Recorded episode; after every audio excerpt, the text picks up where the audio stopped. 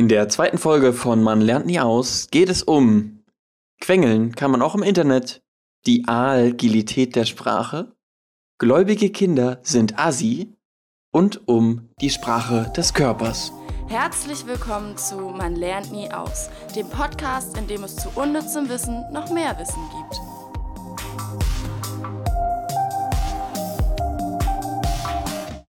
Und ein weiteres herzlich willkommen zur zweiten offiziellen Folge von Man lernt nie aus. Ja, auch mit mir, Peter und natürlich unserem wunderbaren Host Brode. Welcome. Oder so. Ja, man kann das so auffahren wie so eine richtige Show, ne? So übertrieben laut, aber das, das wäre, glaube ich, nicht ich zumindest. Nö, nö. So, Peter, wie geht's dir denn so? Mhm. Wow, super. Ich habe gerade viel zu viel gegessen Sehr gut. ähm, und verdaue noch ein bisschen, aber sonst, sonst geht es eigentlich ziemlich gut. Hatte einen schönen Tag, schön angenehm, bisschen Uni, ähm, ja, dann eben nach Hause gegessen, ein bisschen, ich habe angefangen, den Film 300 zu gucken. Mhm. Kennt man ja, ist ziemlich episch, aber auch ein bisschen dämlich, aber ist eine gute Mischung, also macht echt Spaß. Ich muss gestehen, ich habe den Film 300 nie gesehen. Ich kenne nur diese eine Szene mit Das ist Sparta. Und dann hört es Mhm. aber auch auf. Ja, aber die allein ist gut, aber es kommen noch viele andere ähm, unvergessliche Momente. Sehr gut. Allein immer, wenn die so Ahu schreien, ist ganz witzig. Au. Ahu. So wie die Fußballboys irgendwie, ne? Island war das, Mhm. glaube ich. Naja, ist egal. Mir geht's auch gut. Also Stress wird weniger gerade, aber es ist immer noch hoch. Es ist, es ist einfach hart, das Leben. Uni-Stress ist, ist da. Ja, ich habe es ja nicht gefragt, aber sehr interessant. Ja, ich- aber äh, Ich dachte mir, ich kann das einfach sagen dann. mh, ah, du hast ja auch gemeint, du hast ein allgemein stressiges Semester gerade, ne? Ja, das ist, würde ich sagen, das Stressigste bisher. Aber ich kann ja damit umgehen, weil ich, und jetzt kommt die Empfehlung der Woche, damit umgehen kann durch Psychologen beim Frühstück. Oh, Psychologen beim Frühstück ist ein sehr, sehr cooler Podcast von Michael Thiel und seiner Frau Annika. Du kennst Michael Thiel auf jeden Fall von den Rocket Beans. jo. Der Podcast ist eine echt gemütliche Frühstücksatmosphäre. Man hat noch so ein bisschen dieses Geschirr klappern und so. Das ist einfach, man fühlt sich ein bisschen zu Hause, so wie bei, so finde ich zumindest, wie bei den Großeltern am Frühstückstisch. Es ist einfach schön und gemütlich. Also ich, ich würde einfach halt sagen, wenn man den Michael Thiel einmal so sieht, dann hat man schon den perfekten Eindruck davon. Also das ist, ja, wie du sagst, einfach nur gemütlich, äh, familiäre äh, Stimmung und dazu noch also ähm, wirklich lebensbereichernd. Und es ist natürlich nicht nur ein Podcast, in dem man irgendwie eine Stimmung hat, sondern es ist jedes Mal themenbezogen. Und zwar auch dann mit einem fachlichen Anteil, denn der Michael Thiel zum Beispiel ist Psychologe. So. Mhm. Und die letzte Folge zum Beispiel war über Musik. So, das habe ich zum Beispiel gelernt, dass das Gehirn wie bei einem Gewinn oder bei sehr gutem Essen reagieren kann, wenn man Musik hört. Denn der Nucleus accumbens äh, spielt eine zentrale Rolle, ähm, wenn man auch Musik aufnimmt. Und das ist der Bereich, der auch ähm, angesprochen wird, wenn man eben belohnt wird. Und jetzt heute erst in der Uni kam es auch dazu, dass wir über Musik geredet haben und da musste ich sofort an den Podcast denken und das fand ich sehr schön. Weil, Mhm. wenn wir Musik im Film haben, dann ist es so, dass es eine sehr unterbewusste Rolle einfach auf uns einnimmt. Das heißt, wir denken nicht darüber nach, ach, die Musik ist jetzt traurig. Ja gut, dann werde ich jetzt auch trauriger, sondern schon wenn die Musik einfach traurig da ist, ist man mit traurig. Ja. Und Und- man reflektiert das gar nicht, sondern fühlt das einfach. Genau, man fühlt es einfach und denkt gar nicht mal so drüber nach. Und das fand ich sehr cool. Und der Podcast heißt Psychologen beim Frühstück auf YouTube auf jeden Fall zu finden und auch auf iTunes. Da höre ich den zum Beispiel. Psychologen beim Frühstück von Michael Thiel. Empfehlung zu Ende. So. Gut. Also ich muss sagen, ich, ich weiß nicht, ob du es am Anfang gesagt hast, ich habe den noch gar nicht gehört, aber äh, ich werde auf jeden Fall auch mal reinhören. Wie gesagt, ist einfach ein cooler Typ. Ja. Und wir wollten jetzt noch mal kurz über das neue Auto von Elon Musk reden. Es ist einfach nur, Oh, ein, ja. nur fürs kleine, fürs Warm-up, bevor es in die Themen geht. Ja, also äh, ich, ich würde mal anfangen und sagen, es war, glaube ich, für uns beide zumindest überraschend oder für die Welt allgemein. Das Ding ist ja, man muss ja auch überlegen, das hat ja vielleicht jemand noch nicht gesehen, das Auto. Also, Ja, es ist so ein, ja, ist das ein SUV? Schon irgendwie, ne? Ja. ist ein SUV, ja. Ähm, aber eben nicht so abgerundet, sondern halt quasi eckig. Ja, das trifft schon ein bisschen. Das trifft es schon relativ gut. man hat einfach nicht, dreieckig sogar. man hat nicht das Gefühl, dass es aerodynamisch ist. Muss ich, geht mir zumindest so. Hm, nee, außen tut er so nicht. Ja, und es sieht einfach aus, als wäre es so, weiß nicht, aus der Zukunft, aber irgendwie aus einer Zukunft. Ich weiß nicht, ob man in der sein möchte, aber aus so einer Zukunft sieht er auf jeden Fall aus. Das kann man sagen.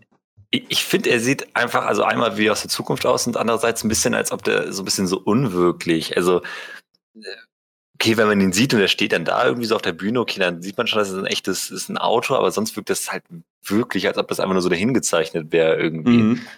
Auch eben, wie gesagt, dieses sieht aus wie ein Dreieck, man muss sich das eigentlich dann auch mal angucken, einfach. Vielleicht Ähm, schaffe ich das, ein Bild einzublenden in den Podcast. Ganz vielleicht. Als Titelbild einfach. Ja, dann sieht man zumindest, worüber wir gerade reden. Ja. Und das ist aktuell, wir kriegen Klicks, yay. Yay! Ja, was, was Und- denkst du darüber? Genau.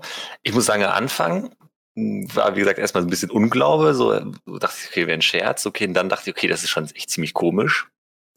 Und jetzt muss ich eigentlich sagen, ich habe mich so ein bisschen darauf angefreundet. Ich finde einfach so, das ist halt mal anders. Das ist ja gar nicht mal schlecht, wenn das, wenn das alles irgendwie gleich aussieht und auch die ganzen Sportwagen.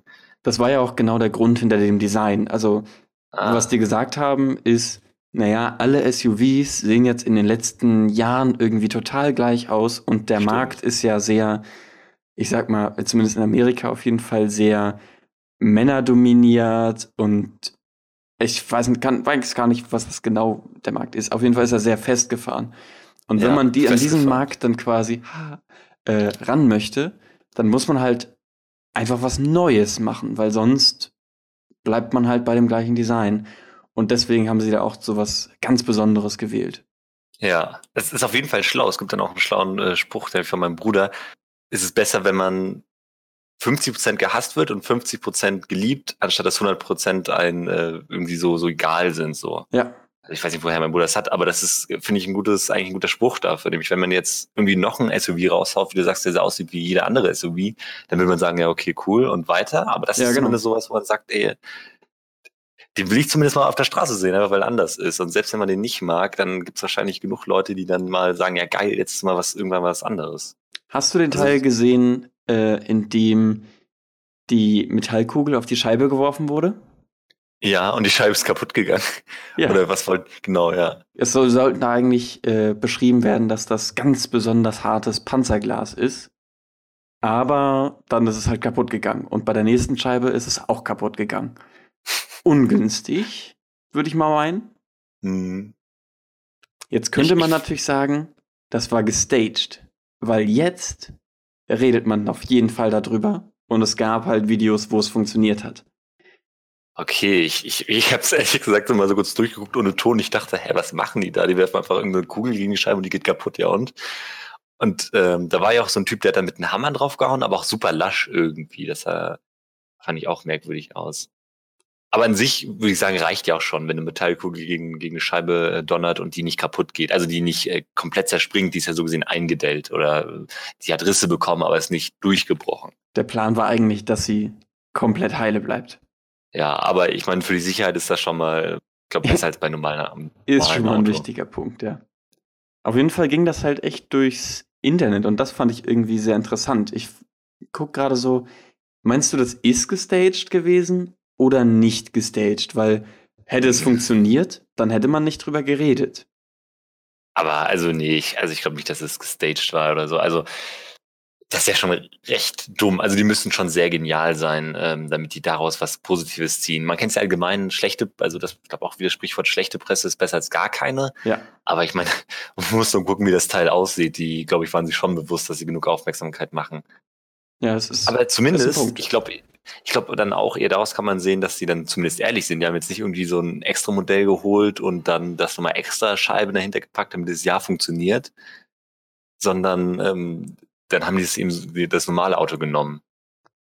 Wo man dann Mhm. trotzdem hinterfragen kann, ja, habt ihr es nicht davor getestet? Irgendwie bei mehr Modellen? Vielleicht wollten die die einfach nicht kaputt machen, haben es bei einem getestet, hat funktioniert und dann den direkt die anderen gemacht. Ja. Äh, ja, gut.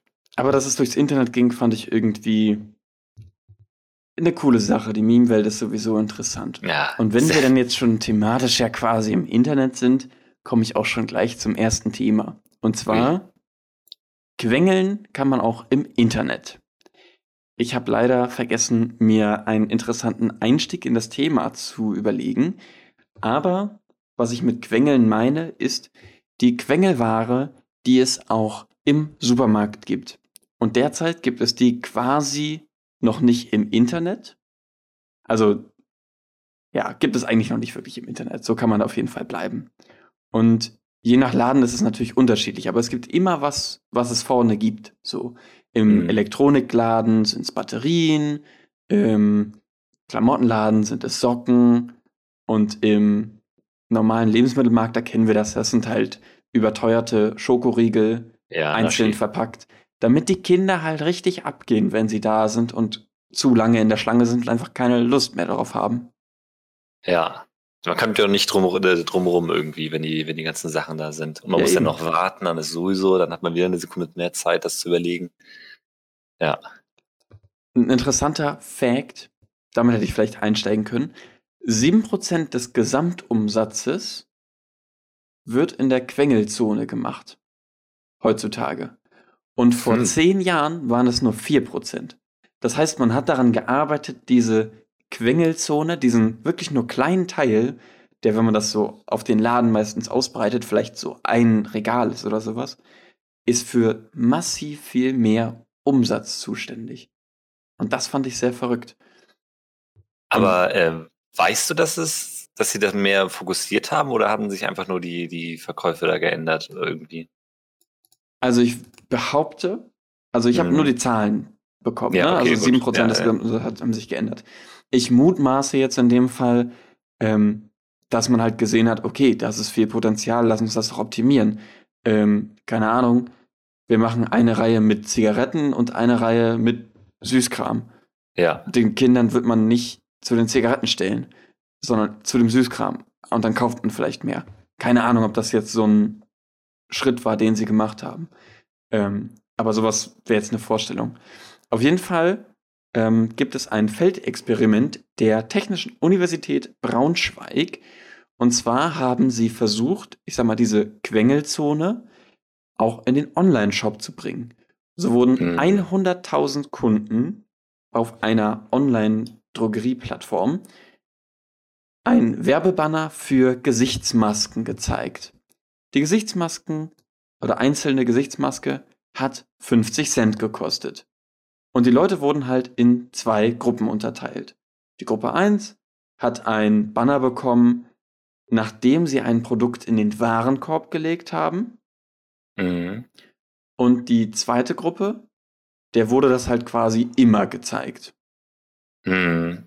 Die Leute, denen es in den Warenkorb gelegt wurde, da haben 0,5% das gekauft. Also nachdem es im Warenkorb war und die das dann gesehen haben, haben es dann 0,5% der Leute gekauft. Die Leute, Ja. wo es immer gezeigt wurde, haben es nur 0,12% gekauft. Oh, okay. Also quasi ja, vier bis fünfmal weniger. Mhm.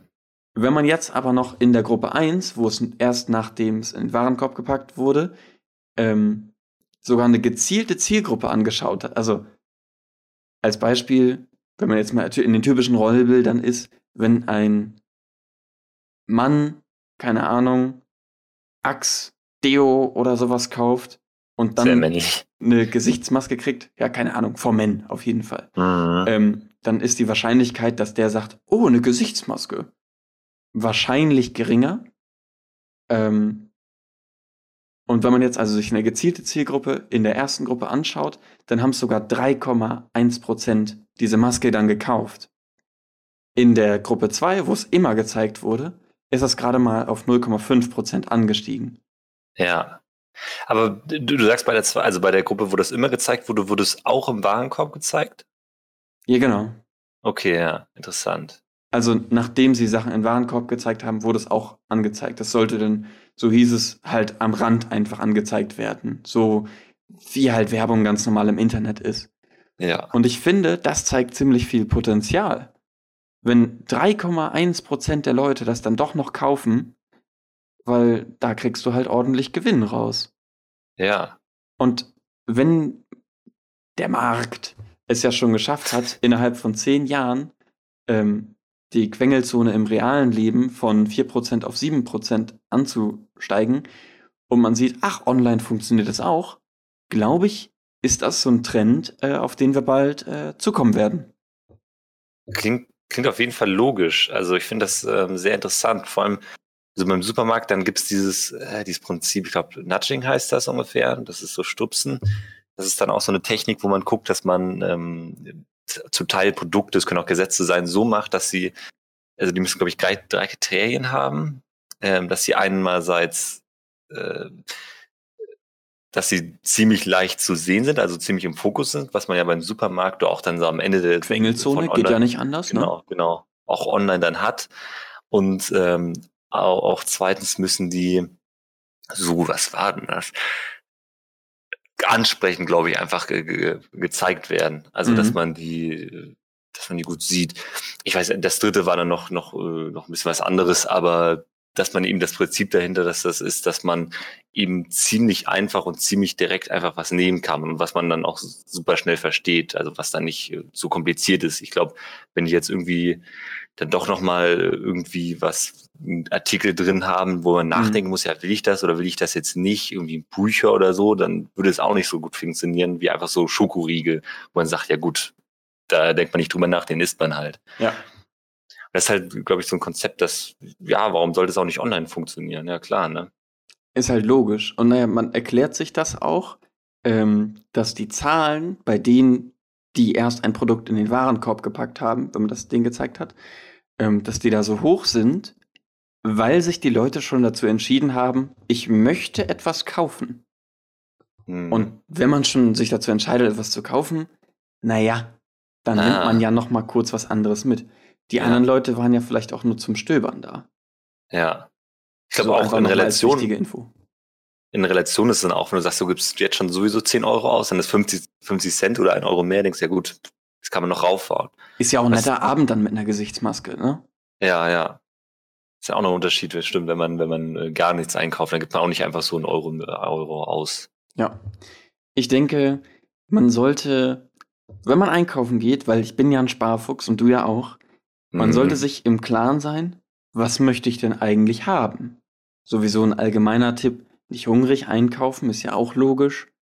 Aber wenn man weiß, ich will nur XY haben, Socken zum Beispiel, ja, dann muss ich mir noch nicht noch einen Schokoriegel kaufen. Zwei unterschiedliche Märkte, aber muss man ja nicht machen. Ja, ja. Das wäre so mein, mein Tipp. Ja, allgemein, ja, dieses nicht, nicht hungrig essen, äh, nicht hungrig. Niemals hungrig essen. Niemals hungrig essen, sowieso. Nur nicht. wenn man satt ist. Ja, ich habe allein heute auch den Fehler gemacht, dass ich hungrig äh, einkaufen war. Ich konnte es auch gar nicht anders machen und ich habe mir irgend so einen, einen Stollen oder so geholt, der mir jetzt überhaupt nicht schmeckt, aber naja. Es passiert mir auch glaub, regelmäßig, weil ich dann den mhm. ganzen Tag in der Uni bin. Genau da gab es so. Mittagsessen und dann bin ich um 20 Uhr wieder hier, hab mir nichts gekauft in der Zwischenzeit. Ja, natürlich muss ich irgendeine Kleinigkeit einkaufen. Mhm. Und dann muss ich auch selber gestehen, neige ich auch häufiger dann zur Tiefkühlpizza, obwohl das nicht so nice ist. Aber in der Quengelzone, da halte ich mich fern, weil ich weiß, das ist echt teuer. Ja. Also ist auch immer schwierig, immer darauf zu achten, so man immer so dran zu denken und so weiter. Es ist, glaube ich, echt gut, wenn man sich das so mal, mal bewusst macht und dann so guckt, was man, was so die Tricks dahinter sind. Und dann kann man immer noch selber gucken. Manchmal ist es ja auch, manchmal hat man Bock zu. Ich glaube, es gibt viele Leute, die einfach dann auch Bock haben, die sagen sich, geil, das gönne ich mir jetzt. Ja, jetzt, uns wurden bessere Überleitungen nachgefragt und mir fällt keine bessere ein als ich habe das Thema jetzt die Al, nee, Agilität, Agilität hast du Agilität, genau, danke. Und äh, mit Sprache passt ja irgendwie, weil wir die ganze Zeit sprechen, dann mache ich da mal weiter. Und es geht im Grunde genommen das Thema, will ich erstmal ein Beispiel verdeutlichen. Ich weiß nicht, du hast hoffentlich von den Ibiza-Skandal gehört, wo der dieser Ibiza-Skandal war das, wo der österreichische was, Premierminister oder Vizeminister? Ähm, Vizeminister, Vizekanzler war das. Okay, Vizekanzler sogar. Der hat genau. irgendwie quasi Leuten Aufträge versprochen, die er nicht machen durfte oder sowas, richtig? Ähm, er hat zu einer russischen, ähm, also angeblich russischen Tochter von irgendeinem Millionär, hat er gesagt, dass man sich ziemlich gut ähm, ein, also in die Medien einkaufen kann. Er hat irgendwie so wörtlich dann gesagt, ja, man kann ähm, so drei, vier Leute abservieren und dann äh, noch ein paar neue dann wieder äh, reinpacken, also in eine, in eine Zeitung, einen Zeitungsverlag. Und dann kann man eben seine Partei, die FPÖ, pushen. Mhm du hast ja mitbekommen wahrscheinlich, war ja dann auch ein ziemlicher Skandal. Ich würde auch mal sagen, ein bisschen zu Recht. Das Witzige ist, der hat ein Antwortvideo so gesehen drauf gemacht, so ein Statement-Video. Jetzt das neuerdings geht, erst? Nee, schon ein bisschen älter. Ich habe jetzt nur, ich habe eine, eine Arbeit drüber geschrieben, ein Essay. Und deswegen fand ich es nochmal witzig, das aufzugreifen. Mich gefühlt haben das ziemlich viele nicht mitbekommen. Also, okay, ich habe es auch nicht mitbekommen. Ja, es hat 130.000 Aufrufe, aber ist ganz witzig. Dient jetzt auch als Beispiel. Das heißt, eine persönliche Erklärung von äh, Stache nach dem Ibiza-Skandal. Und dann redet er halt fünf Minuten darüber, wie ungerechtfertigt das alles ist und so, also, und was für eine Verschwörung gegen ihn. Unter anderem sagt er so, dass, ich, ich zitiere mal immer ein paar Sachen von ihm, mhm. dass er da drin eine gewisse Mitschuld hat, weil er ja selbst in die Falle getappt sei. Ja. Also, diese, war ja inszeniert, dass er da, da so aufgenommen wurde dann, ähm, dass er dann nur gesagt hat, dass er, also dann hat er noch mal, noch mal ein Statement-Video gesagt, er hat Gedankenspiele artikuliert, die dumm waren und ähm, insbesondere auf dem politischen Parkett völlig inakzeptabel wären. Er, er spricht so dauernd, also er spricht die ganze Zeit in diesem Stil. Allein also quasi die ganze Zeit im Konjunktiv oder was? Konjunktiv auch eben. Äh, also wäre, hätte. Wäre, genau. Und gewisse, also gewisse Mitschuld bezieht sich ja nicht äh, bezieht er nur darauf, dass er da in die Falle getappt ist, aber nicht daran, dass er keine Ahnung, die Demokratie so gesehen verkauft hat oder so. Und dann sagt mhm. er noch solche Sachen wie, die Gedanken sind frei und sieht ja nicht selbst ein, dass wenn man das ausspricht und irgendwie solche ziemlich dämlichen Sachen sagt, wie, naja, dass man Leute irgendwie versucht, von, von Medien wegzuhauen und selber also eigene da reinzubringen, dass es ein bisschen mehr als so Gedankenspiele sind. Ja, auf jeden Fall. Ich, es, war eine sehr dank, es war ein sehr dankbares Beispiel für meine Arbeit, weil ich nach 37 Sekunden von dem 5-Minuten-Video schon irgendwie drei Seiten voll, äh, voll geballert habe, einfach nur, weil ich die ganze Zeit irgendwelche Wörter analysieren konnte. Aber worauf ich eigentlich hinaus will. Ja. Das Interessante ist, wenn man sich das so anguckt, dass eigentlich ziemlich klar ist, dass er ein ziemlicher Vollidiot ist oder dass seine Sache falsch ist, die, die er da behauptet. Und man erkennt dann ziemlich leicht dann auch an seiner Sprache, die sehr manipulativ ist, dass er sie manipulativ benutzt. Mhm. Aber ich sage, dass es noch so interessanter ist, dass man sieht, wenn die, so, wenn die so manipulativ benutzt wird, dass es in vielen Fällen so geschieht, ohne dass man es sieht. Und dann kommen wir zum Thema zu der Agilität der Sprache zurück, dass man eben die Sprache als etwas nutzen kann, was ziemlich windig ist und was man, wo man, man Themen einfach von völlig anderen Seiten äh, betrachten kann und man kann alles irgendwie begründen oder anders darstellen. Und wie gesagt, bei den Strache-Video ist es noch sehr, sehr klar. Aber in unserer gesamten Gesellschaft, also in eigentlich in allen Bereichen, wo das schon manipulativ wird, ist es nicht so klar eigentlich. Oder dann wird, lässt man sich das nicht so bewusst werden. Mhm. Und man kann es eigentlich ziemlich viel an jeder, äh, ziemlich viel sehen. Es muss auch gar nicht so, so große Sachen sein. Also alleine, wenn man auf YouTube ist und so, und dann sagen die ganzen Leute, ähm, ist ein bisschen was anderes, aber sagen zum Beispiel dann, ja, abonniert den Kanal oder liked so, das ist ja so gesehen ein Befehl schon. Da, das, ja da kann ich sogar was dazu hat. sagen. Oh ja, mach mal. ähm, ich bin ja auch sehr YouTube interessiert und so. Mhm. Ähm, natürlich ist das auch so eine Intention, die man natürlich hat und eine Befehlsform. Man spricht auch immer vom Call to Action. Ähm, in der Medienbranche, dass das sehr wichtig ist, weil zum Teil, man muss es auch sagen, wie es ist, vergessen das Leute auch einfach. Die sehen ein cooles Video und denken sich, ja, das ist ja cool. Und wenn man nicht sagt, hey, wenn dir das Video gefallen hat, dann abonnier doch den Kanal, dann würde das auch nicht passieren. Mhm. Also es kommt drauf an, wie man es halt ausspricht. Quasi, genau. Ne? Ja. Wenn es dir gefällt, dann mach doch, ist ja ein, ach stimmt, das ist ja eine Option. Und so wird das dann äh, gemacht. Ja. Ich würde mal sagen, es macht dann schon einen größeren Unterschied, wenn man sagt, ja, abonnier doch, wenn es dir gefallen hat, oder immer so, so die ganze Zeit sagt, ja, abonniere und like, wenn du willst. Das ist ja, ja wie bei Werbung. Ja. Werbung sagt ja dann auch, ist jetzt auch ziemlich ein, äh, aufdringlich, dann sagt es ja, spricht dann auch mit, mit dem Du an und äh, behauptet alle möglichen Dinge. Und die Werbung würde es nicht machen, wenn es nicht auch irgendwie ähm, Nutzen für sie hätte. Und die transportiert ja größtenteils durch Sprache solche Botschaften. Und ja. Das ist natürlich, ich, ich bin da kein Experte, ich kann jetzt nicht sagen, inwiefern das einen beeinflusst, aber dass es das tut und dass man darüber nachdenken sollte, finde ich, ähm, ist schon wichtig. Ich glaube auch bei YouTube, ich habe mir das auch aufgefallen, wenn man so darauf achtet, ich like so viele Videos mhm. und ich habe das einfach so verinnerlicht, immer zu liken. Wahrscheinlich einfach, weil die ganzen Leute immer sagen, ja, like, like die Videos. Man hört es ja am Ende jedes Videos. Muss man auch mal überlegen, ja, äh, muss ich das jetzt liken? Mir hat es jetzt auch nicht so gefallen irgendwie. Also da, da würde ich sagen, hat's äh, mich ein bisschen, habe ich mich selbst ertappt. Ja, wie und dich quasi Sprache beeinflusst. Ja, genau. Und in der Politik oder in der Gesellschaft, bei, bei, vielen Dingen passiert das dann natürlich auch. Also sind ja berühmte Themen, das kennen, kennen auch schon viele, so wenn man sagt, von Flüchtlingswelle redet, dann hat man ja, das ist, das nennt sich Framing, dann besetzt man irgendein Themenfeld mit, mit einer, meistens einer Erfahrung, die man gemacht hat oder irgendein Bild, also dass man sagt Flüchtlingswelle, so wie so eine Welle, die auf einen zukommt, die einen über, überbraust. So hat man schon mal gleich eben das negative Bild im Kopf. Genau. So, und dann kann man auch gleich mit der Wasserthematik weitermachen um das Bild noch stärker zu machen. Genau. Ähm, und dagegen kann man auch sowas sagen, dann wie, wie Willkommenskultur oder so, das finde ich jetzt nicht so schlimm, aber äh, wo das dann so eindeutige Bilder gesetzt werden, die entweder positiv oder negativ sind, die mit dem eigentlichen Sachverhalt aber dann nur recht wenig zu tun haben oder dann nur ein Aspekt sind. Und das Problem ist dann halt bei Sprache allgemein, dass man eben immer weiter abkommt von so einer, würde ich sagen, Objektivität und dass man sich einfach die Fakten anguckt, sondern immer so, dass, dass man immer in so eine Richtung gedrängt wird schon fast oder dass mhm. es immer emotionaler wird. Ne? Also ich wollte nur mal so ein paar, paar verschiedene Beispiele bringen, wo man sieht, ja, Sprache wird immer so benutzt und hört man immer mit, aber da kann man sich schon viele Gedanken drüber machen, irgendwie, wie, was, wie das wirkt. Und was das so macht. Ich weiß nicht, vielleicht kennst du ja noch einige Beispiele so oder dir fallen noch Sachen ein. Also mir fällt irgendwie nur dieses eine Sprichwort gerade ein. Ich glaube, es geht so, ähm, die Sprache ist das schärfste Schwert oder sowas. Oder die mm. Zunge ist das schärfste Schwert, weil das halt einfach so mächtig ist, wie man eben Sachen sagt und mm. wie man es betont, auf welche Art und Weise und so. Das ist schon ja. krass. Muss man sich halt, oder sollte man sich halt bewusst sein und äh, nicht immer denken, dass es nur die anderen machen, auch wenn es oftmals die anderen machen. Natürlich. Ja. Ja, so viel dazu. Das wäre dein Thema.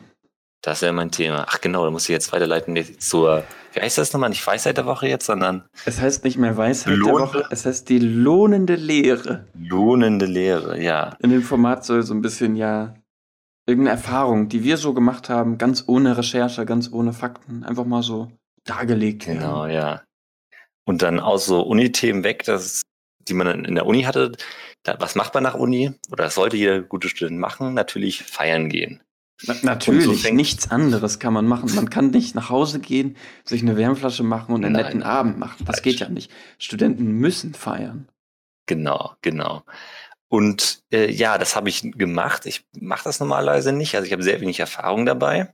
Und dann passiert natürlich das, was passieren muss. Ich ähm, lasse meine Schlüssel und mein Handy im Rucksack und den Rucksack lasse ich dann aber da liegen. Sehr gut. Und werde dann so nach Hause gefahren und denk so, ah, ich habe ja meinen Mantel dabei, stehe so vor der, dann nachts um drei vor, vor der Wohnung mhm. und denk so, hm, nicht ganz so optimal. und dann meine, ich habe eine Mitbewohnerin und äh, ich hatte aber wirklich keine Lust, sie zu wecken. Und dann bin ich halt, habe ich mir gesagt, okay, das ist auch mal der Fall. Jetzt bleibe ich einfach mal Nacht, Nacht draußen, so nach dem Motto. Wolltest du denn wirklich draußen pennen oder? Nee, nee, das äh, kann man nicht. Das war auch, das war auch, wurde ja auch dann echt sehr kalt. Aber dann bin ich halt so ziemlich lang rumgelaufen, habe mich dann irgendwo hingesetzt. Ich, ich kein Handy, ich konnte ja nichts machen.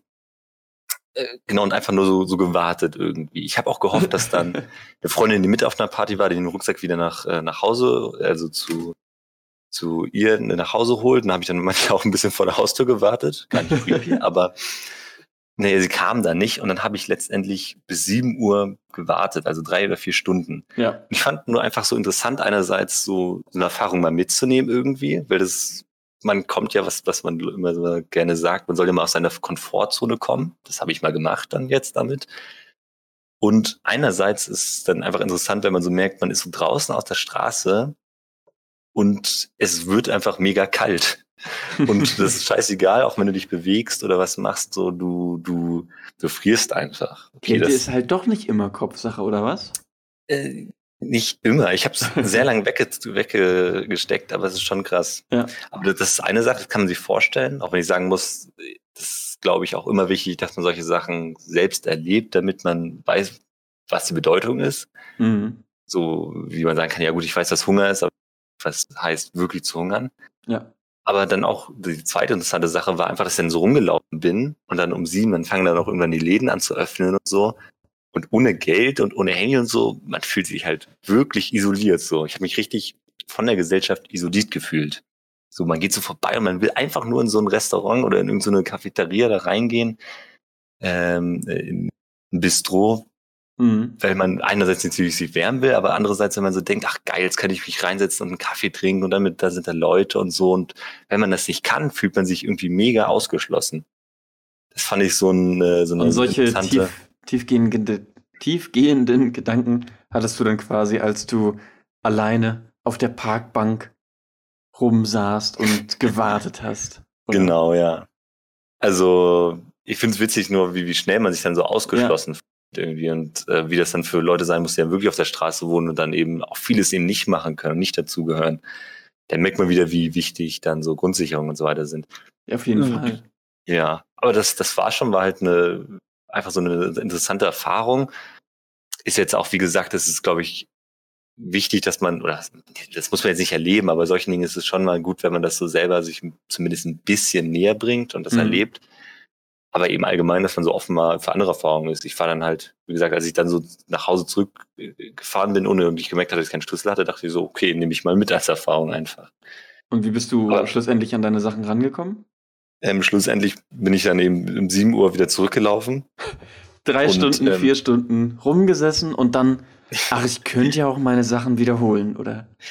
Äh, nee, ich, ich bin nicht zur Party zurückgelaufen, sondern dann äh, zu mir nach Hause und hab dann, also es wurde dann witzigerweise gegen die Sonne auf, aber dann war mir echt verdammt kalt und das ist dann so eine Kälte, die richtig in den reingeht. Und da habe ich dann äh, geklingelt und da war meine Mitbewohnerin auch schon wach. Aber ich sag dir, also dann sich ins Bett zu legen, das ist echt, das ist eine wirkliche Belohnung dann auch richtig. Wenn man da Ich- quasi für gearbeitet hat. Du warst jetzt Stunden in der Kälte, jetzt hast du ja auch mal verdient, schlafen zu gehen. Mit einer Ja, Wärmflasche und einem Film. das, was Studenten wirklich machen sollten. Mhm.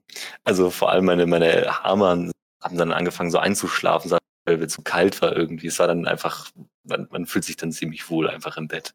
Mhm. Dann kann man das auch mal wieder wertschätzen. Das ist doch schön. Ja, ja. Was kann man dann noch so wertschätzen, Peter? Ähm, Die Kirche? Religion Kirche? vielleicht? Sicher. Kann man wertschätzen, weil da hat man nämlich eine Gemeinde, in der man vielleicht auch aufgewachsen ist, die einem ja auch einfach Halt bieten kann. Und dann sind wir auch quasi schon mitten in dem Thema. Gläubige Ui. Kinder sind Assi. Mhm. Und zwar gibt es äh, mehrere Studien. Ähm, ich werde einen Artikel verlinken. Mehr, mehr kann ich nicht. ähm, und zwar haben die quasi herausgefunden, je religiöser Kinder sind, desto weniger geben sie ab. So. Und zwar, Ähm. eigentlich ist ja die Nächstenliebe ein sehr groß geschriebener Wert auf jeden Fall. So im Christentum. Sollte er sein, ja. Und jetzt ja. würde man doch erwarten, dass wenn man ja diesen Wert quasi ganz nahe gebracht bekommt, dass man sich auch dran hält. Oder nicht? Ich weiß nicht, wie Kinder ticken, aber ähm, Also das würde man doch sollten es- erwarten. sollte es in eine Richtung gehen, ja, würde ich, würde ich mal schätzen, einschätzen. So, und in dieser Studie hat man jetzt 1100 Kinder gehabt aus sechs unterschiedlichen Ländern, aus unterschiedlichen Kulturkreisen auch, also dass das auch was Allgemeingültiges sein kann und nicht nur ach, das Christentum ist so. Und zwar Mhm. Kinder im Alter von sechs bis zwölf Jahren und die Eltern natürlich auch mit dazu. Äh, aus sechs Ländern, nämlich USA, wahrscheinlich fürs Christentum, China, Buddhismus vielleicht, Kanada und Südafrika, die Türkei und noch Jordanien. Mhm. So. Und die religiösen Eltern haben dann zum Beispiel häufiger angegeben, dass ihre Kinder besonders empathisch und einen ausgeprägten Gerechtigkeitssinn hatten. Das ist nochmal so eine äh, Besonderheit, die sich rauskristallisiert hat. Ja, gut, die Eltern, ja, kann ich mir gut vorstellen. Mein Kind ist super. Aber dass das ja auch damit zu tun hat, wie religiös die sind. Also man hat ja die Eltern auch gefragt, ja, wie religiös finden sie sich denn von einer Skala von 1 bis 10? 10. Wie äh, nett ist denn ihr Kind? 10. Ja, ich bin gar nicht religiös. Und ihr Kind, wie toll ist das? Nee, das ist nicht toll. Das ist doch eigentlich jetzt nichts, was man auch erwarten würde. Aber Mhm. gut. Der Versuch war dann so. Kinder haben 30 Sticker bekommen. Und dann durften sie sich ihre 10 Lieblingssticker aussuchen. Dann wurde den Kindern noch gesagt, es gibt leider nicht genug für alle Kinder. Und sie können die Sticker, die sie sich schon ausgewählt haben, also beliebig viele, jetzt an wieder abgeben und an ein unbekanntes Kind spenden. Halt ein Ja. Kind aus der Schule quasi. Und dann hat sich halt herausgestellt, dass je wichtiger Kindern Religion war, desto weniger Sticker haben sie abgegeben. Und das meine ich jetzt mit Asi. Mhm. Und je älter die Kinder waren, desto mehr haben sie abgegeben, ganz generell. Ja, die lernen, glaube ich, ab irgendeiner gewissen Zeit ähm, kriegen die halt mehr, mehr Empathie, also haben sie da mehr Empathie, ja, das, das soll normal sein. Und meinst du damit, also, ähm, also du, die, die durften das auch nicht selber weitergeben, sondern es wurde einfach nur gesagt, ja, wir nehmen dir, wir nehmen jetzt, wie viel willst du irgendjemandem geben, einfach so. Also den ganz genauen Versuchsaufbau kenne ich natürlich nicht. Ja, Aber von der Sache, so habe ich es mir jetzt vorgestellt, 30 Sticker, 10 wählen sie sich aus, dann werden die anderen 20 wieder zurückgesteckt und dann wird gesagt, hm, aber leider haben wir nicht mehr genug Sticker für alle, alle Kinder. Wenn du Mhm. möchtest, kannst du welche abgeben, dann hat das nächste Kind mehr Auswahl oder sowas. Also das ist jetzt meine Ja. Vorstellung. So macht das, finde ich, ein bisschen Sinn, dass die Kinder die Sticker haben, sich damit kurz anfreunden und dann gesagt kriegen, andere Kinder leiden, wenn du mehr Spaß hast. Ist ja indirekt, Ja. was dahinter steht. Dann gab es noch eine andere Studie. Und zwar ähm, habe ich mich da nicht so reingefuchst. Also, das war dann nur ein Teil eines Artikels. Und zwar wurden Kindern Videos gezeigt, wie ein Kind ein anderes schubst oder schlägt. Und Ja. daraufhin sollten die Kinder, denen das gezeigt wurde, Strafen erteilen. So ja, was ist denn jetzt los? Und die Kinder, die religiös waren, haben dann eher gesagt, also haben eher ein bisschen ja, quasi schwarz-weiß gedacht und haben gesagt, ja, das soll bestraft werden. Ähm, und die Strafe soll dann in der Ecke sein. Oder Mhm. sowas. Die Kinder, die nicht gläubig waren, haben dann tendenziell eher quasi in Graustufen äh, reagiert und haben hinterfragt und haben nochmal eher gefragt, ja, aber warum hat er denn jetzt gehauen? So, mhm. tendenziell. Natürlich gab es Kinder, ne, die dann auch trotzdem, trotzdem sie religiös waren, gefragt haben, ja, aber warum haut er denn überhaupt? Ich denke, das ist klar. ja, ja, Ähm, die These der Forscher bezieht sich auf das Moral Licensing. Und zwar soll da quasi hinterstehen, also wer eine gute Tat macht, der hat ein positives Selbstbild. So, der fühlt sich gut.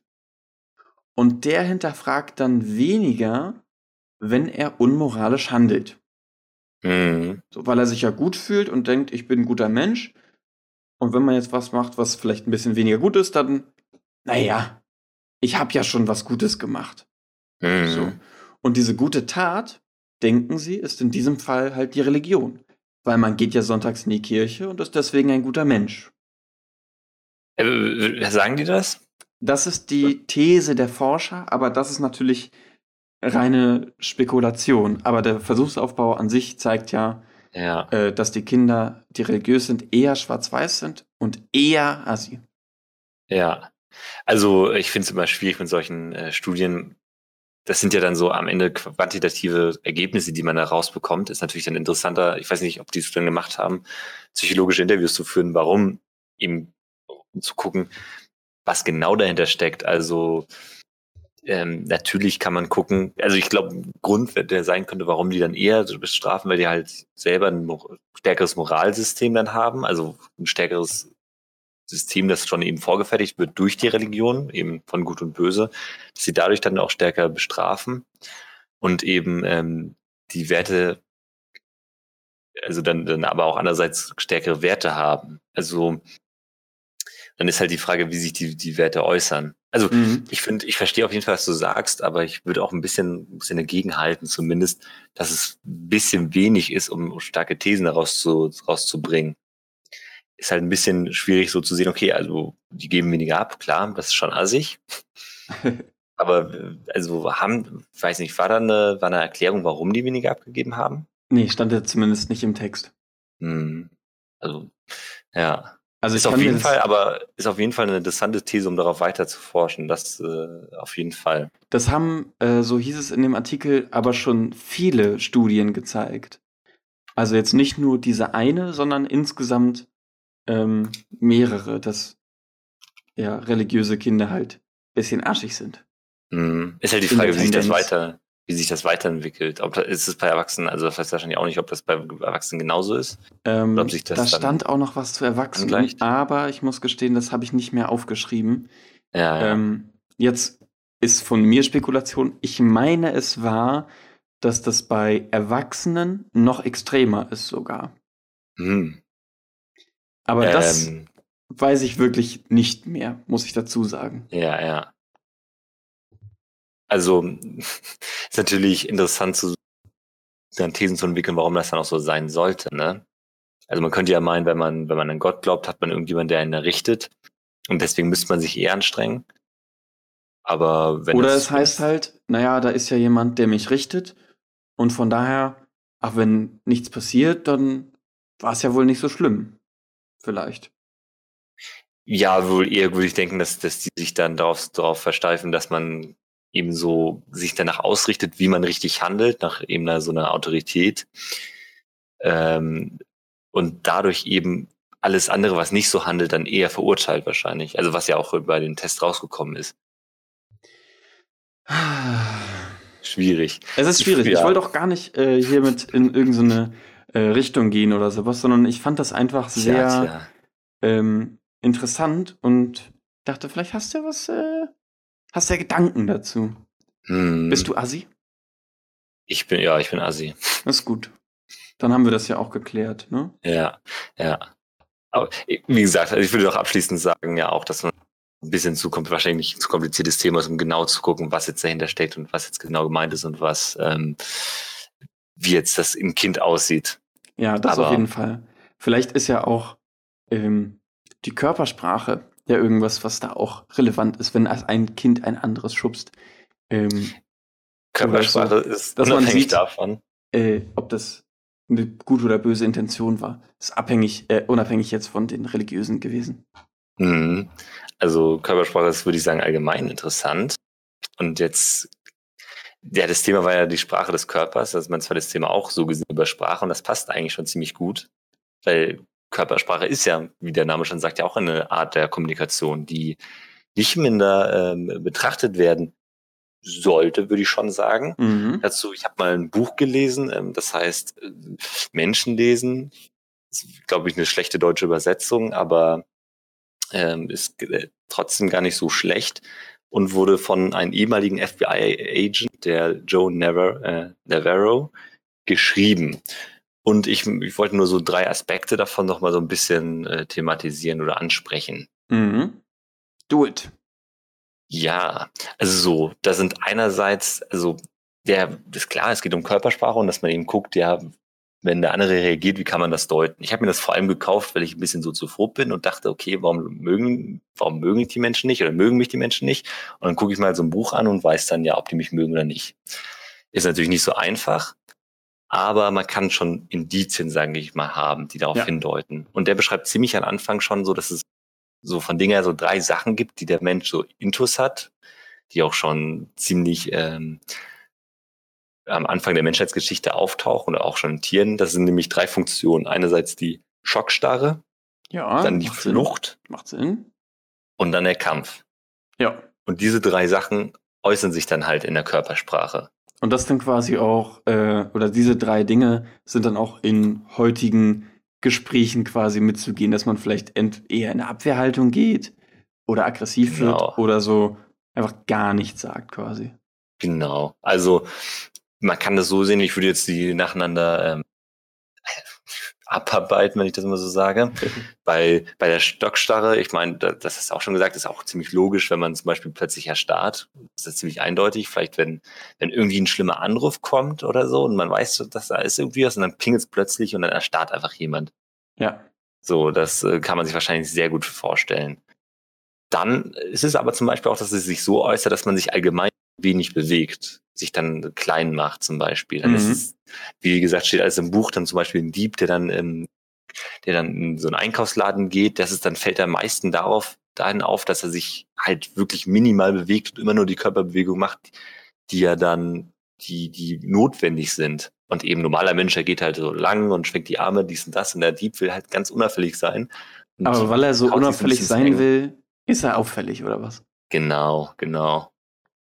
Und man versucht sich dann halt so ein bisschen eben nicht aufzufallen und sich möglichst wenig zu bewegen. So. Mhm. Zweite ist eben Flucht. Ich äh, kann dich ja fragen, was denkst du denn so? Was könnte so Anzeichen sein?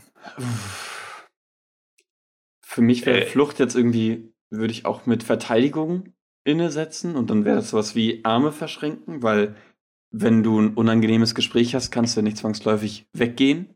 Genau. So, ja. aber dass man sich trotzdem irgendwie schützt. Ja, sehr gut schon mal. Natürlich, also ich bin ja ein Genie.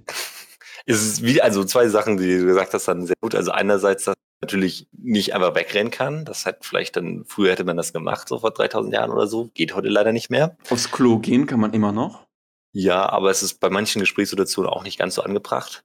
Und aber was man oft macht, dass man irgendwas ja als Schutz nimmt und dann, wie du sagst, Arme verschränken, so etwas um seinen Torso, also seinen, seinen Körper eben zu schützen, was davor tust. Es ist dann auch mal, das gibt's auch, dass dann Leute, wenn die auch vor allem, wenn die sitzen, ihre Tasche so auf den Schoß nehmen, was vor sich haben oder so ein Kissen oder so.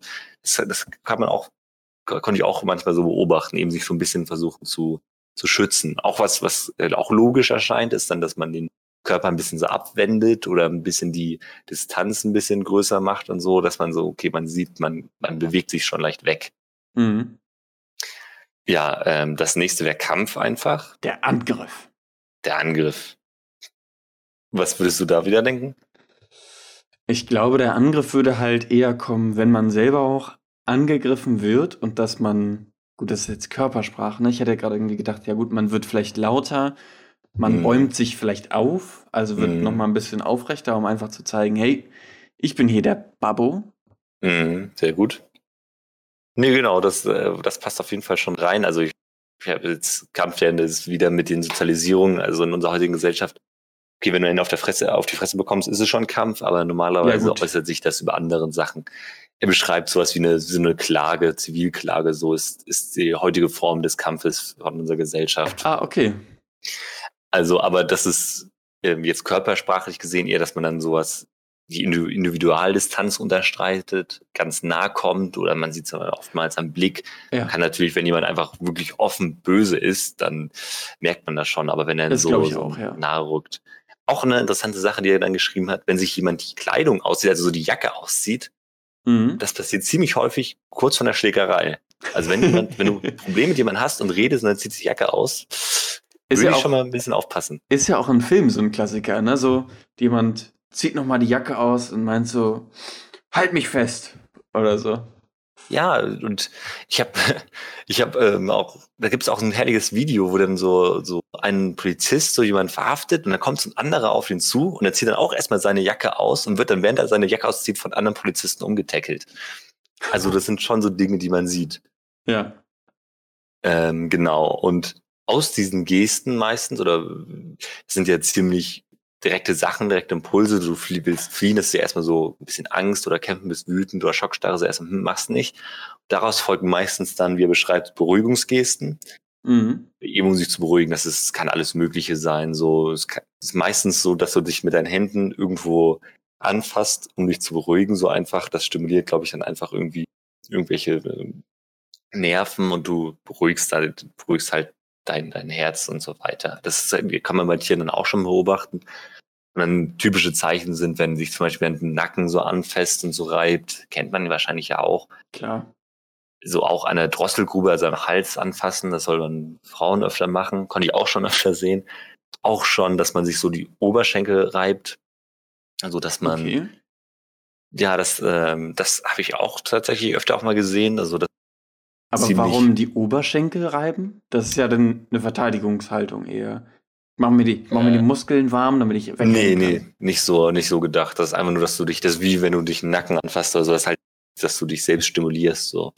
Mit, dadurch, dass du das anfasst und dass du ein bisschen reibst, beruhigst du dich, wie, wie du, Okay. wie du, keine Ahnung, eine Katze streichelst, beruhigt die ja auch so nach dem Motto. Ja. Man beruhigt sich halt selber damit. Und genau, gibt's noch, gibt's noch eine Menge ähm, verschiedener Sachen, die dann so sind, die man dann halt tut. Und eine, eine gute Sache, die er beschreibt, ist eigentlich auch, dass jeder Mensch hat das so ein bisschen anders, aber und das ist jetzt eher was, äh, etwas, was ich sage, man kann es allgemein eigentlich, wenn man darauf achtet, ziemlich gut sehen. So, wenn, das merkt man allein, wenn man in der Schule ist oder Uni oder irgendwo anders, wenn man weiß, der andere ist nervös oder so, ist irgendwie kurz davor, was zu sagen oder so, oder vor einer Präsentation, dann guckt man sich den an. Und meistens muss man kein Spezialist sein, um irgendwie zu sehen, gut, der macht, äh, der ist jetzt gerade ein bisschen nervös und spielt die ganze Zeit mit dem Stift rum oder so. Mhm. Das sieht man ja. Und ich würde auch sagen, das Buch habe ich zwar durchgelesen, aber es sind nicht so die ganzen, ja, ganz, ganz viele Beispiele irgendwie so, wo dann sagt er dann zum Beispiel, dass man sich dann Leute, die dann ein bisschen ähm, auch wieder so diesen Fluchtinstinkt haben, dass sie dann sich so, in, wenn die in den Stuhl sitzen, so ganz rein, ähm, wie sagt man, rein Flezen. kuscheln, reinsitzen und dann sich mit den Füßen auch ganz, äh, ganz festhalten. Also es gibt ganz viele verschiedene Beispiele, aber das, das, was ich eigentlich gelernt habe, dass man eigentlich, wenn man aufmerksam ist, super viel lesen, Ja. super viel sehen kann, so. Dass man gar nicht so viel so konkretes wissen muss. Das steckt ja auch so in jedem Menschen eigentlich so drin, so diese Körperhaltung. Und man merkt das eigentlich in der Gesellschaft ziemlich gut. Und ähm, ja, ich meine, ob jemand so gelangweilt ist, ob er abwehrend ist, ob er nicht so viel, nicht so viel Lust aufs Gespräch hat oder so, Mhm. oder das kann man eigentlich äh, selber gut sehen. Ich glaube, das ist was, was ich auf jeden Fall dann jetzt auch mitnehmen werde. Also einfach mal Ja, ein bisschen mal auf die Körpersprache gucken. Zumindest nicht im Allgemeinen so. Habe ich ja schon mal erzählt, so Überanalysieren von Menschen ist irgendwie nicht so ja, mein Ding. Also nicht mehr so mein Ding, sagen wir es so. ähm, aber vielleicht einfach mal doch ein Auge auf die Körpersprache zu haben. Weil wenn man merkt, okay, dem Gegenüber geht es vielleicht nicht gut, dann kann ich ja Mhm. vielleicht meine Unterstützung anbieten. genau. Oder so. Also, ich habe meinerseits das Buch auch wirklich nur gelesen anhand von Dysfunktionen meiner ähm, sozialen Einschätzung. Wenn ich dann so ein bisschen, wenn man sich dann so ein bisschen klarer macht, äh, wenn man zum Beispiel dann mit anderen Leuten redet, in eine Gruppe kommt oder so und dann weiß man halt nicht so gut, gehe ich denen jetzt auf den Sack oder nicht so, dass man da kann man dann so ein bisschen drauf achten. Aber da, dazu sei natürlich auch gesagt, dass man jetzt nicht so guckt, so, ah, der, der sich jetzt an die Drosselgrube, der, ist- der, ist, der hat irgendwie gelogen oder der fasst sich an die Nase, so diese Sachen. Also ich glaube, manchmal macht man das auch einfach so. Genau, es gibt auch viele Sachen, die man nicht überinterpretieren sollte, weil man dann, also weil das nicht immer stimmen muss und weil man natürlich auch kein Experte ist und jetzt alles. Man kann sich ja auch einfach die Arme verschränken, weil einem gerade kalt ist und nicht, weil man in eine Genau. Verteidigungshaltung geht oder sowas. Also gibt es wahrscheinlich Genau. auch einfach andere Gründe. Es gibt sehr viel. Und nochmal zum Schluss aber sei gesagt, also man kann es natürlich nicht nur auf anderen anwenden, sondern auch auf sich. Das ist, glaube ich, eine Sache, die, die eigentlich viel wichtiger auch ist, dass man guckt, okay, gut, wenn man mit den anderen spricht, ist man, ist man offen von der Körperhaltung, Mhm. vielleicht auch wenn man argumentiert, so dass man seine Arme benutzt, was man halt alles kennt, ist man, wenn man so abgewandt ist, dann kann man auch überlegen, wie das wirkt. Oder vielleicht auch einfach, und da kommen wir wieder zu unserem Thema, was wir, glaube ich, in Episode 0 hatten oder so, einfach lächeln. Ist ja auch, ähm, hat ja auch eine Körpersprache, die dann ziemlich eindeutig ist. Heute eine kleine Kleinigkeit habe ich da in der Uni gelernt. Ja. Wenn wir zum Beispiel ein Smiley sehen, dann denken wir, das ist ein Gesicht, das uns anlächelt und automatisch äh, müssen wir in unser Mikromimik auch lächeln. Fand ich sehr Mm. interessant. Schon nur bei einem Smiley. Jetzt werde ich mich genötigt, immer den Smiley sehe, werde ich versuchen, nicht zu lächeln. Ja. Aber äh, einem- im Mikrobereich, ne? Das ist was, was du selber nicht aktiv äh, wahrscheinlich beeinflussen kannst. Okay, aber das war ein sehr schönes. Wir lächeln Thema. also alle Smileys an immer, Alle. ohne dass wir es wissen. Ja, mehr als Mitmenschen. Hm. Peter, was hast du denn so aus meinem ersten Thema gelernt? Ja, dein erstes Thema war sehr interessant. Welches war es? Quengeln kann man auch im Internet. Quengeln kann man. Ähm, genau, ach genau, ja, das finde ich, finde ich wirklich sehr interessant. Also, ich finde es auch witzig, wie man dann einfach Methoden, die analog sind, Dialog einfach nochmal benutzt. Ergibt ja auch Sinn, so wenn man überlegt, dass Dialog, äh, also äh, digital, meine, digital eigentlich Ja. sich nicht unterscheidet eigentlich von analogen, wenn man so will. Die, du hast ja immer, bist ja immer noch Menschen, hast eigentlich gleiche Me Mechanismen. Klar, und warum nicht auch online? Genau, das ist sehr interessant. Und das wird auf Ja. jeden Fall online noch mal größer werden, ich sag's dir. Ja. Ja. Aber fall den nicht in den Leim. Oder nee, so. ich, ich nicht, ich nicht. Ich bin Natürlich drüber. nicht. Du bist jetzt auch mit der Sprache drüber. Also über den kannst du jetzt alles genau analysieren und feststellen. Nach Also meinen alles. alles. Alles kann ich. Ich bin jetzt auch ein Sprachenexperte. Nee, aber man kann ja schon mal auch einfach drauf achten und auch mal gucken, wie redet man denn selber eigentlich? Also, Mhm. redet man selber auch schon im Framing oder Ja. halt nicht? Also einfach auch mal gucken, wie man selber redet, damit man dem andere vielleicht nicht so sehr beeinflusst. Und vielleicht Ja. lieber fragen, hey, also wenn euch der Podcast gefällt, dann würden wir uns natürlich über eine Bewertung freuen Liked, liked, liked. und nicht einfach liked, liked, liked. Ne? Ja, nee. Ist ja eine Variante. Und ach übrigens, Ja. wenn euch der Podcast gefällt, dann könnt ihr ja eine Bewertung da lassen. Und einen netten Kommentar, auf keinen Fall irgendwas Schlimmes. Obwohl, Nein. Kommentar ist Kommentar, schreibt irgendwas, ne? So ist es auch wichtig für den Algorithmus. Eben. Guck mal, jetzt war ich auch schon manipulativ. Ja. Tja, Mein nächstes jetzt schreiben Thema. die. Ja. Gut. Und aus meiner Weisheit dann nochmal, die ich, äh, die ich dir kundgetan habe, Ach so. auch interessant. Ja, ja. Ah. Ja, sich Neuem auszusetzen ist natürlich immer was Schönes, ne? Also, Mhm. ich sehe jetzt noch nicht, dass ich jetzt mal mich ein paar Stunden raussetze, um mal diese Erfahrung zu machen. Muss man Ähm, auch nicht. ich glaube auch nicht. Ähm, aber ich setze mich jetzt auch Silvester was Neuem aus. Und zwar habe ich Lust darauf, einfach mal Silvester alleine zu verbringen. Mhm. Mal gucken, was das für eine Erfahrung ist. Berichte, du Wahnsinniger. Natürlich. Das wird alles im Podcast dann schön breit ausgelegt. Ja. Eine Special Silvester-Episode. Ah, Hm. So, Also jetzt du hattest. Also die Kinder, genau, ja. Also, ich finde die Studie eigentlich sehr interessant. Ich würde nur gerne, ich finde immer das Studien allein, so was man daraus lesen kann. Also, das wäre jetzt interessant, ob man sagt, okay, man sollte die Kinder nicht religiös erziehen und dann natürlich, also dann später gucken, was sie machen oder was für Auswirkungen das hat oder warum es eigentlich genau da liegt, ob es jetzt ein System Mhm. ist, ob es jetzt wirklich nur an den Religionen liegt äh, oder an so einer autoritären Erziehungsweise. Vielleicht liegt es auch nur an Eltern, weil die religiös sind, erziehen ihre Kinder anders. weil das Religiöse von früher vielleicht anders ist als das Religiöse von heute Ja. und man deswegen andere Werte vielleicht vermittelt oder sowas. Ja, ja, genau. Es kann ja sein, dass die, die religiös sind deswegen anders. Also kann man viel auf jeden Fall draus lesen. Magst du das nochmal wiederholen? Ja.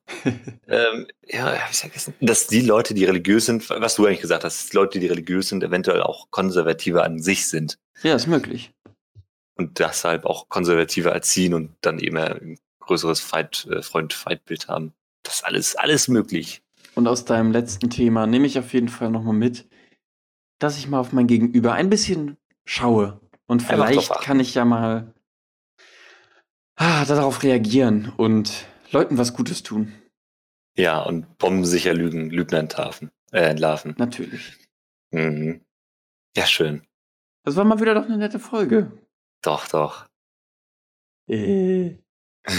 so, dann wünsche ich zumindest, äh, ich glaube, ich kann von uns beide sprechen, euch da draußen, ihr weltweit Welten Zuschauer, einen schönen Abend oder guten Morgen Natürlich oder Mittag, guten Tag allgemein.